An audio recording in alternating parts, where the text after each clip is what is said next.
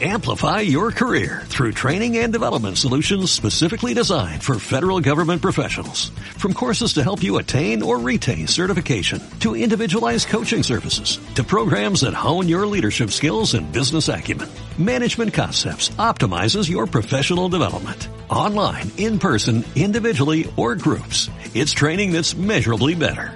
Learn more at managementconcepts.com. That's managementconcepts.com.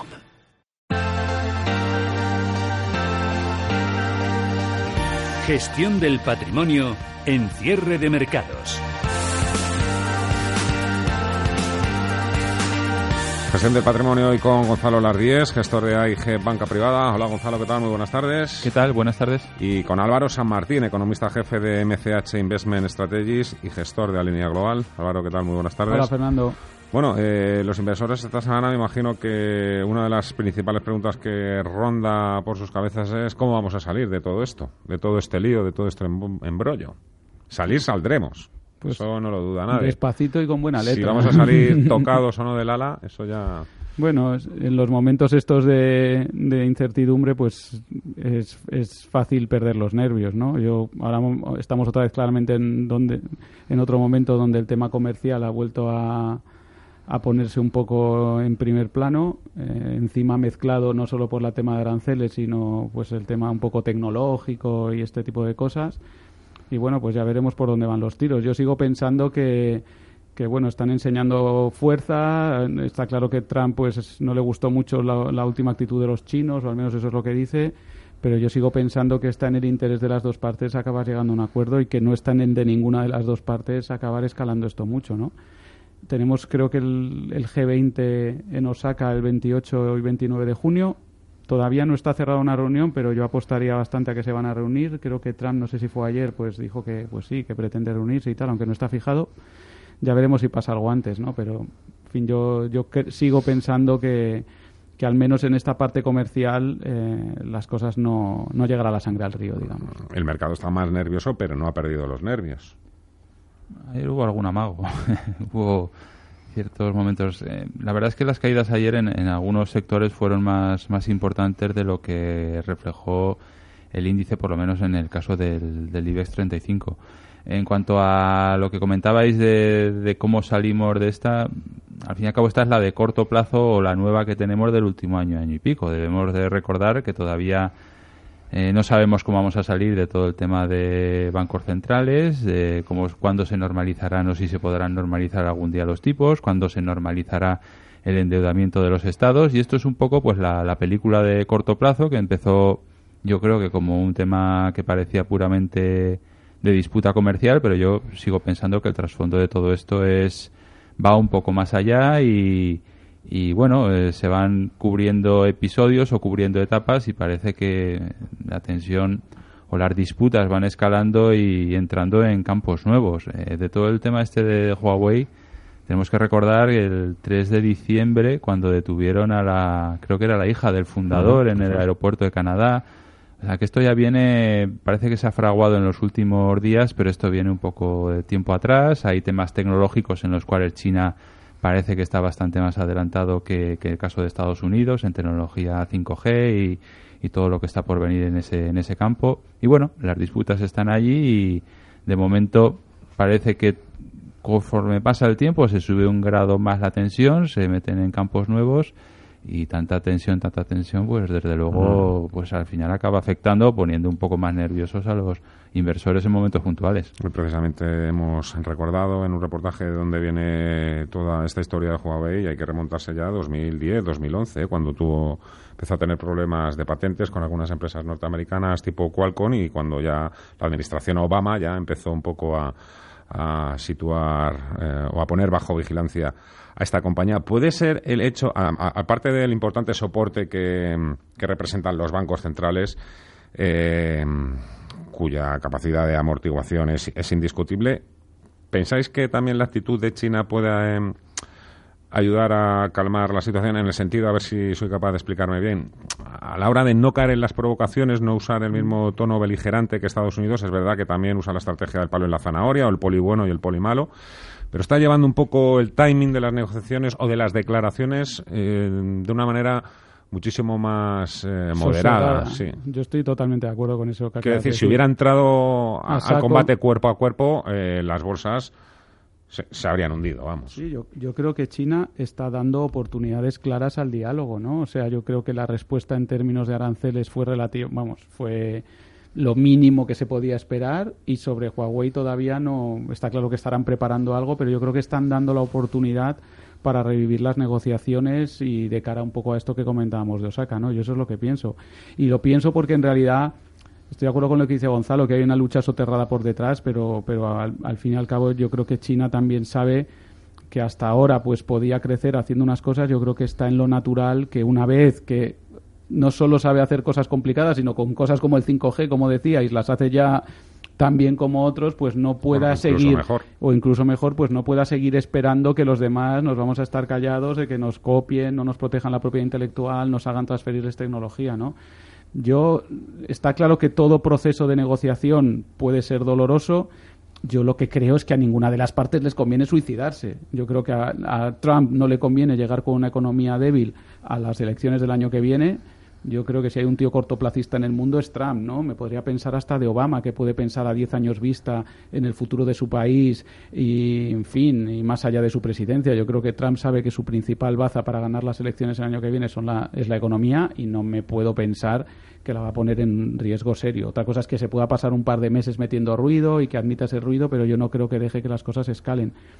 Y luego, por otro lado, yo creo que China pues tampoco le conviene digamos, eh, si, es como que te han pillado con el carrito del helado, pues oye, pues intenta minimizar daños, pero tienes que buscar eh, otra manera, otra manera de crecer, ¿no? Y, y, yo creo que además China tiene la fortaleza para hacerlo, porque ya pues ha alcanzado unos niveles de desarrollo tecnológico bastante elevados, es una economía todavía relativamente pobre, pero tiene polos de excelencia fuertes, ¿no? Y, una, y un mercado doméstico muy grande. Yo, sinceramente, creo que hay un margen para un acuerdo razonable que acabe suponiendo una bajada de las aranceles, que acabe suponiendo compromisos de China, tanto de compra de cositas a Estados Unidos como sobre todo de mejora en temas como propiedad intelectual.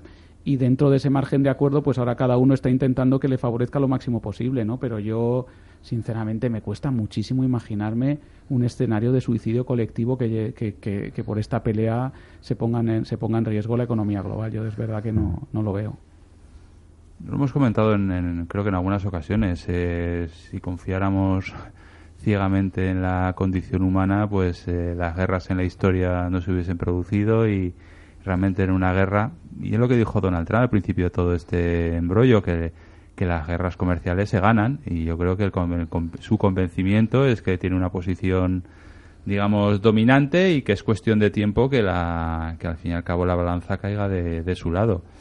Entonces, pues bueno, mm, muchas veces sabemos que, la razón es, eh, digamos, el mejor punto de partida para solucionar problemas, pero muchas veces quizás eh, presuponer que esa razón es lo que se va a aplicar, pues en la historia tenemos numerosos casos. De momento vamos creciendo. El, mientras, en el caso de Trump, mientras eh, parece que mientras el mercado esté calmado, como que no le preocupa demasiado la escala, la escalada, eh, el momento que hay caídas de mercado, pues rápidamente sale con su tweet o con sus historias. Y quizás es el, talón de Aquiles de, toda esta negociación. El día que China haga algún tipo de comentario que pueda desestabilizar el mercado, aunque no tenga una trascendencia real, pero que sí que tenga un impacto en el mercado.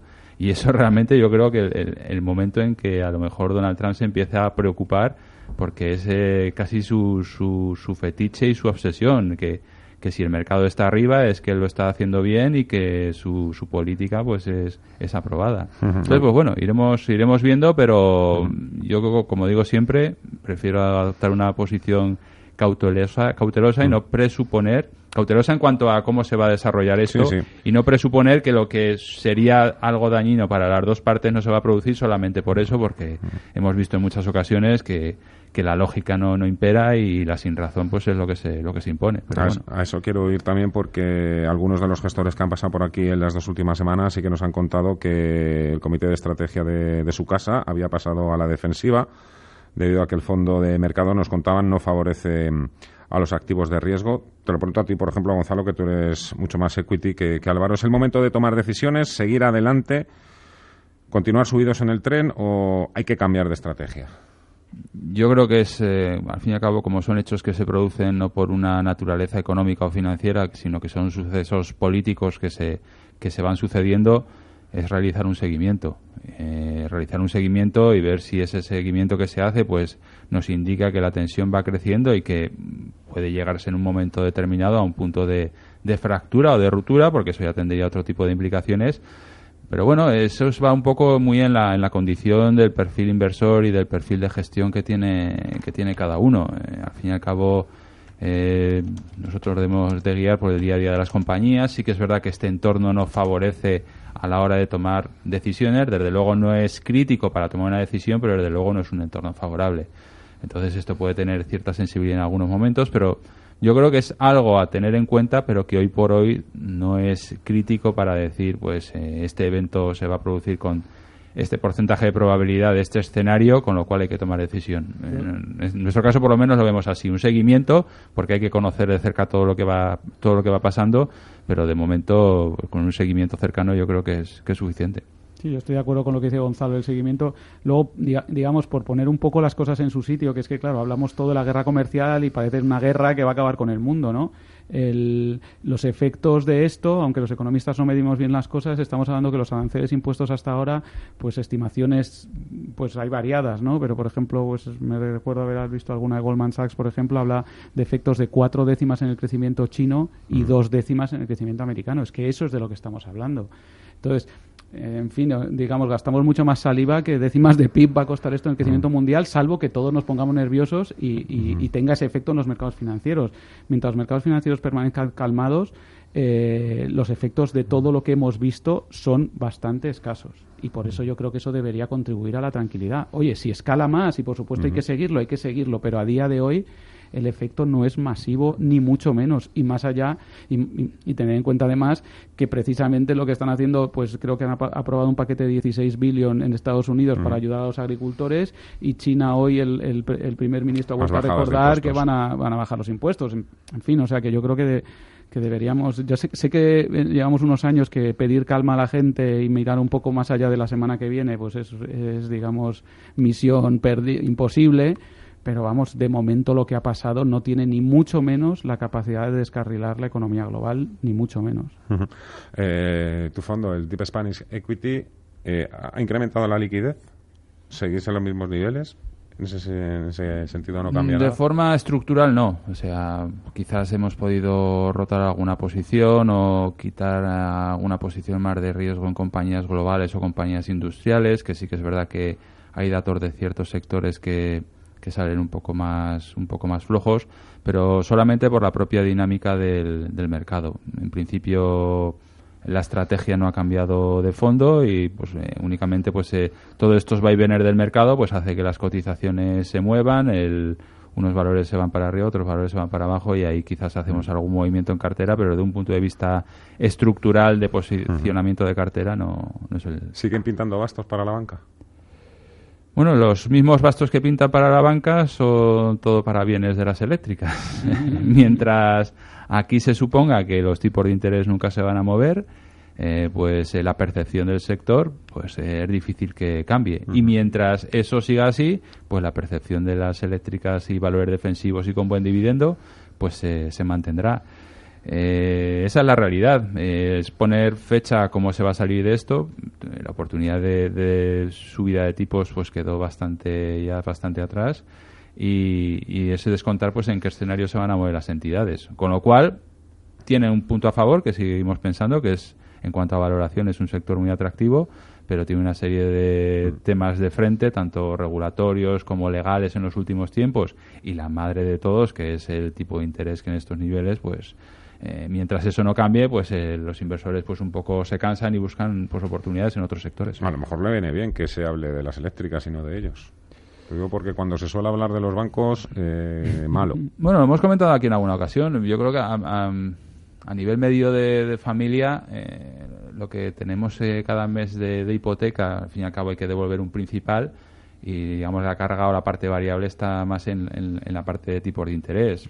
Lo que nos cuesta la hipoteca en cuanto a tipos de interés con el Euribor en negativo, pues prácticamente lo que destinamos es a amortizar.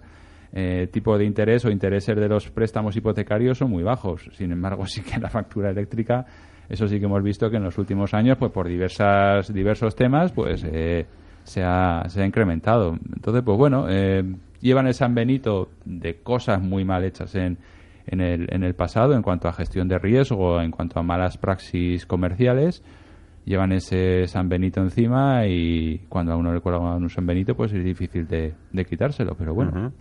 Eh, ahora desde luego están en la travesía del desierto de, o purgando penas de, todos los excesos pasados y la verdad es que la penitencia está siendo en consonancia a los pecados del pasado. También la Reserva Federal, también el Banco Central Europeo han recuperado algo de protagonismo. Esta semana, eh, en el caso de los dos bancos centrales, se han publicado las actas de las últimas reuniones, también han ido hablando algunos de sus miembros. Eh, en el caso de la FED, que es un poco ahora mismo donde está también situado mm, el foco, ya hemos visto que un poco no cede a las presiones de, Trump para que baje los tipos de interés. Sigue diciendo que esa prudencia es transitoria, que las expectativas de inflación van a mejorar. Todo el mundo intuye que lo que nos está avisando es, ojo, que como esto se vuelva a reactivar, voy a tener que subir los tipos de interés, pero luego también hay otra corriente de pensadores que lo que dicen es que no, que, no le va a quedar más remedio que bajar los tipos de interés. Eh, bueno, dependerá un poco de qué es lo que haga la economía, ¿no? O sea, eh, va a depender básicamente de eso. Yo creo que la visión más general en la FED ahora mismo es que los fundamentos de la economía americana son sólidos.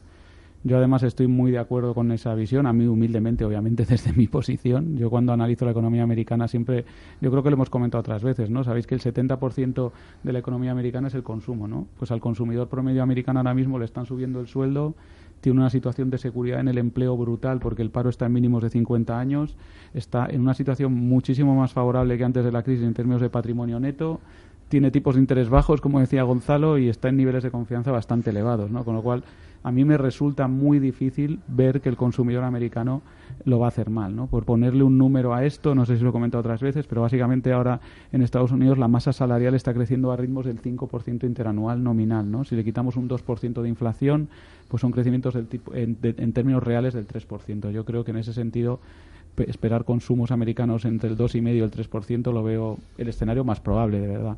Si eso es así, yo creo que la Fed, aún así la Fed va a ser muy prudente, porque yo creo que la Fed ahora está en más modo crear inflación que quitarnos la fiesta. Yo creo que ese también es otro elemento a tener en cuenta para la actitud de la gente frente a activos de riesgo o frente a lo que opina sobre los bonos. Yo creo que la Fed no va a venir rápidamente a quitar la fiesta. Lo que pasa es que yo creo que los fundamentos económicos son mejores que lo que la gente muchas veces tiene en la cabeza, ¿no? Y que al final, pues probablemente no hasta, pues al final, a lo mejor a finales de año o a segunda parte del año, si lo de la guerra comercial se nos ha quitado un poquito, la economía va, como os estoy comentando, y la inflación, que yo también lo creo, eh, recupera un poco de pulso, pues no digo que sí va a subir tipos, pero desde luego yo creo que el mercado tendrá que dejar de descontar que a lo mejor se bajan y la Fed yo creo que volverá a ponerse en situación de volverlos a subir. Yo creo el, el gran problema que hay en Estados Unidos es que hay dos puntos de vista que deberían de ser paralelos y son totalmente contrapuestos. Eh, para el presidente no hay otra política económica que el SP y si el SP va para arriba todo va bien y si el SP va para abajo pues hay que tomar medidas. La culpa es de la Fed. Eh, exactamente. Entonces, el que vayan a subir o bajar tipos, yo creo que los tipos bajarán si el mercado se debilita por cualquier circunstancia y las presiones empezarán, como hubo en la última parte del año pasado, y hubo rumores de que Donald Trump se quería cargar a Powell, pues porque no estaba con, eh, digamos, muy de acuerdo con su política de tipo de interés, y como su driver o lo que guía toda su visión de lo que pasa en la economía es el SP, yo creo que al fin y al cabo la Fed está un poco entre la espada y la pared, porque hay una serie de criterios que indican que la política económica debe ir por un lado, pero quien está al frente de la nave pues tiene un criterio único que es lo que haga el SP. Entonces, si por cualquier circunstancia pasa lo que pasa en el segundo semestre y otra vez hay una debilidad de mercados, la presión que va a tener la Fed por parte de, del presidente para que baje tipos va a ser brutal. Estoy de acuerdo. Y si no claudica, pues van a empezar a segundas y terceras derivadas. Entonces, pues ese es único, el único nubarrón que yo creo que hay en cuanto a la, la política. pero la FED tampoco. Es verdad que yo creo que Trump presiona demasiado y de hecho me parece que eso solo se ve en países emergentes tipo Turquía con Erdogan. No, sé otros muchos más ejemplos de. Están mucho más cerca de ese tipo. Incluso en emergentes, ¿eh? porque yo creo que es Trump y Erdogan y no sé, alguno más, pero pocos, ¿no? Maduro. Maduro, pero no sé, ya ni le, ni le pongo y tal. ese es como el campeón. Pero pero bueno, yo lo que, lo, que pasa es que yo creo que la FED ahora mismo también tiene muchas ganas de que suba la inflación. Yo no creo que la FED, o sea, la FED está claro que no le apetece bajar tipos, eh, a algunos le apetece incluso, ¿no? Pero, pero yo lo que yo lo que creo es que la, la, consecuencia de eso es que la inflación va a acabar subiendo, ¿no? O sea, yo no sé si has visto, pero los salarios pues, pues han empezado a subir. esto es un poco rollo de contar, ¿no? Y siempre me corto un poco. Amplify your career through training and development solutions specifically designed for federal government professionals. From courses to help you attain or retain certification, to individualized coaching services, to programs that hone your leadership skills and business acumen, Management Concepts optimizes your professional development. Online, in person, individually, or groups. It's training that's measurably better. Learn more at managementconcepts.com. That's managementconcepts.com.